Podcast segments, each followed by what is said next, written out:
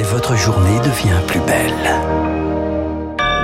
Excellent début de journée à l'écoute de Radio Classique. Nous sommes le 4 novembre 2022. Il est 7 heures. La matinale de Radio Classique avec François Geffrier. Ciotti, Retailleau ou Pradier, quoi qu'il en soit, le prochain chef des Républicains ne sera pas un vieux lion du parti. Le vote, c'est dans un mois tout pile. Propos racistes, agitation puis suspension de séance. L'hémicycle secoué hier par une prise de parole injurieuse d'un député du RN. Et puis 9h10 minutes ce matin, l'heure à partir de laquelle les femmes françaises ne seront plus payées.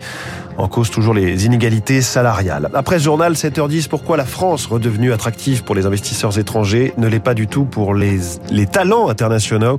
Ce sera l'édito d'Étienne Lefebvre. 7h15, les stars de l'écho avec un banquier en pleine forme. Je reçois Thierry Laborde, directeur général délégué de BNP Paribas. Radio classique. Dans un mois tout pile, les Républicains se choisissent un nouveau chef de file. Trois candidats pour deux week-ends de vote, les 3-4 décembre, puis la semaine d'après. Les adhérents du parti devront choisir entre Éric Ciotti, Bruno Retailleau ou Aurélien Pradier. Il s'agit de faire peau neuve après la débâcle de la présidentielle et des législatives en demi-teinte. Charles Ducrot, la formation et surtout ces jeunes sont prêts à tourner le dos au passé.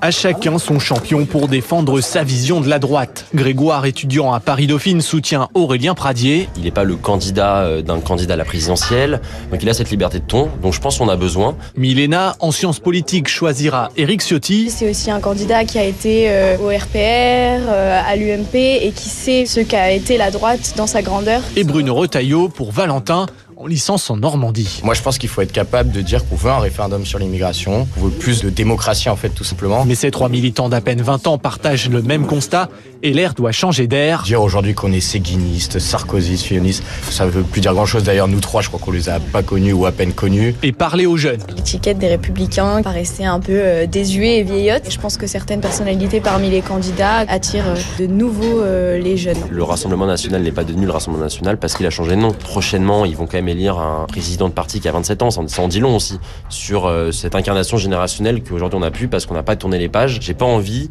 qu'on ait le regard tourné vers le passé euh, en regardant les autres avancer. Et ils préviennent, tout ne doit pas se passer à Paris. Dès 2023, ils souhaitent que le parti se renforce dans tous les territoires. Une autre bataille bien plus tumultueuse hier, c'était dans l'hémicycle. Le député Rassemblement National Grégoire de Fournas a écrit une lettre d'excuse à son collègue LFI, Carlos Martins Bilongo. Il se dit navré de l'incompréhension. Alors que l'insoumis s'exprimait à la tribune, Grégoire de Fournas a crié retourne en Afrique. C'est en tout cas ce qu'affirme avoir entendu plusieurs députés. Et le principal intéressé assure avoir dit au sujet de migrants bloqués en mer qu'il retourne en Afrique. Tollé donc dans l'hémicycle qui témoigne d'une polarisation de plus en plus forte des débats, selon le politologue Benjamin Morel. Le sens du théâtre et de la limite a été perdu. Si vous regardez les débats parlementaires des années 90-2000, il y a des grands mots, il y a souvent des gros mots mais on est face à un jeu et ensuite tout le monde se retrouve à la buvette. Là, c'est vrai qu'ils ne jouent pas. Ils sont vraiment ce qu'ils disent et ce qu'ils font. On a des pratiques parlementaires qui sont aujourd'hui pas assez rodées pour éviter ce type de situation. Et donc, on peut s'attendre à ce qu'il y ait euh, de manière assez structurelle ce type de phénomène qui se produise. Propos recueillis par Lauriane Tout le monde. Et les tensions se poursuivent encore aujourd'hui. Le groupe Renaissance refuse de siéger tant qu'une sanction lourde n'a pas été prise. Le parti de la présidence demande même une démission. Quant à la France Insoumise, elle organise un rassemblement de soutien à Carlos Martins Bilongo à 13h. Deux heures et demie plus tard, les députés examineront une nouvelle motion de censure LFI. Le RN, le RN a prévu de s'y rallier. En cas d'échec, le projet de budget 2023 sera adopté en première lecture. Des résultats contrastés pour les négociations dans le secteur de l'énergie. Un accord va être proposé au syndicat chez GRDF. Le distributeur propose une hausse des salaires de 2,3% et une prime de 1000 euros. En revanche, chez Enedis, les discussions sont toujours en cours avec une session prévue mardi. Et concernant les salaires, vous le saviez sûrement François, d'ici deux heures, eh bien, je ne serai plus payée, comme ah. d'ailleurs toutes nos auditrices. C'est bien entendu symbolique, mais voilà, en prenant en compte les inégalités salariales qui approchent toujours les 16%, à partir de 9h10 et 55 secondes ce vendredi, les femmes travaillent gratuitement. D'après le collectif féministe Les Glorieuses qui a calculé la date, eh bien, rien n'évolue vraiment. Sa créatrice, Rebecca Anselem. Il n'y a pas eu de politique publique qui a porté suffisamment de fruits pour faire en sorte qu'il y ait euh, une évolution euh, significative de cet écart de rémunération. C'est moins d'un point à peu près l'évolution de cet écart. C'est pour ça qu'on propose euh, de conditionner l'accès au marché public et l'obtention des subventions publiques aux entreprises qui respectent l'égalité salariale.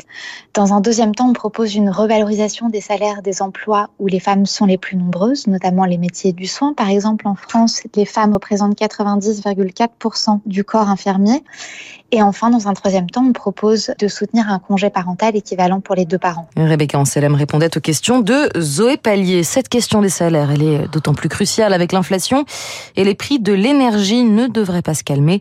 EDF a revu à la baisse ses estimations de production nucléaire pour l'année.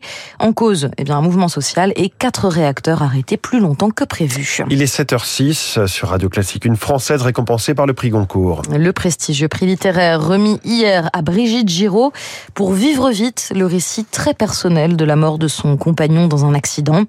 Sur les quatre ouvrages finalistes, trois étaient tirés de faits réels. D'où cette question, où la fiction se cache-t-elle? Tentative de réponse avec Victor Fort. C'était une intuition. Les romans en 2022 sont-ils décidément tous issus d'une expérience réelle? La mort d'un époux pour Brigitte Giraud, un conseiller en chair et en os de Vladimir Poutine pour Daem Poli, ou le témoignage de six femmes déportées pour Chloé Cormand? On a donc posé la question naïvement à la présidente du syndicat de la librairie française, Anne Martel, où est passée la fiction? Madame Bovary, euh, Flaubert s'est inspiré d'un fait divers. Vous avez Zola qui s'est euh, rendu aussi euh, dans les mines. Donc, euh, je crois que c'est le propre d'un artiste que de se nourrir du monde qui l'environne. La rencontre, l'expérience, le traumatisme, c'est de là que naît la création. Et réel ne veut pas forcément dire moins romanesque, mais tout de même. Je tournais le dos, quelque chose avait eu lieu, j'étais rassurée. Voilà les dernières lignes du prix Goncourt, du jeu de la première personne, de l'intime. Serait-ce une tendance dans la littérature française? Nathalie Pelleté, libraire chez Doucet, au Mans. Oui, alors ça en revanche, il y en a un peu plus qu'auparavant. Pourquoi Le besoin de se raconter? Mais le mieux pour savoir si le cru 2022 permet l'évasion, c'est encore de les ouvrir, ces livres, et de vous faire votre propre opinion. côté Renaudot, c'est bien une fiction qui a remporté le prix du roman Performance de Simon Liberati. Et puis pour les essais, le titre a été décerné à quelqu'un que vous connaissez bien, Guillaume Durand, et son invitation à déjeuner sur l'herbe. Un peu de patience, il sera avec nous en fin de matinée parler. Le patron invité ce matin à 8h40, Guillaume Durand chez Renault Blanc tout à l'heure. Merci Léa Boutin-Rivière, prochain journal 7h30 avec Marc Tédé dans un instant sur Radio Classique, l'édito d'Étienne Lefebvre sur ce mystère d'une France qui attire à l'étranger, elle attire l'argent mais pas les talents. Puis cette question, la banque fait des profits records, la transition écologique nécessite des investissements records. Peut-on faire le lien entre les deux? Question que je poserai à Thierry Laborde, directeur général délégué de BNP Paribas, la star de l'écho ce matin. Il est 7h08.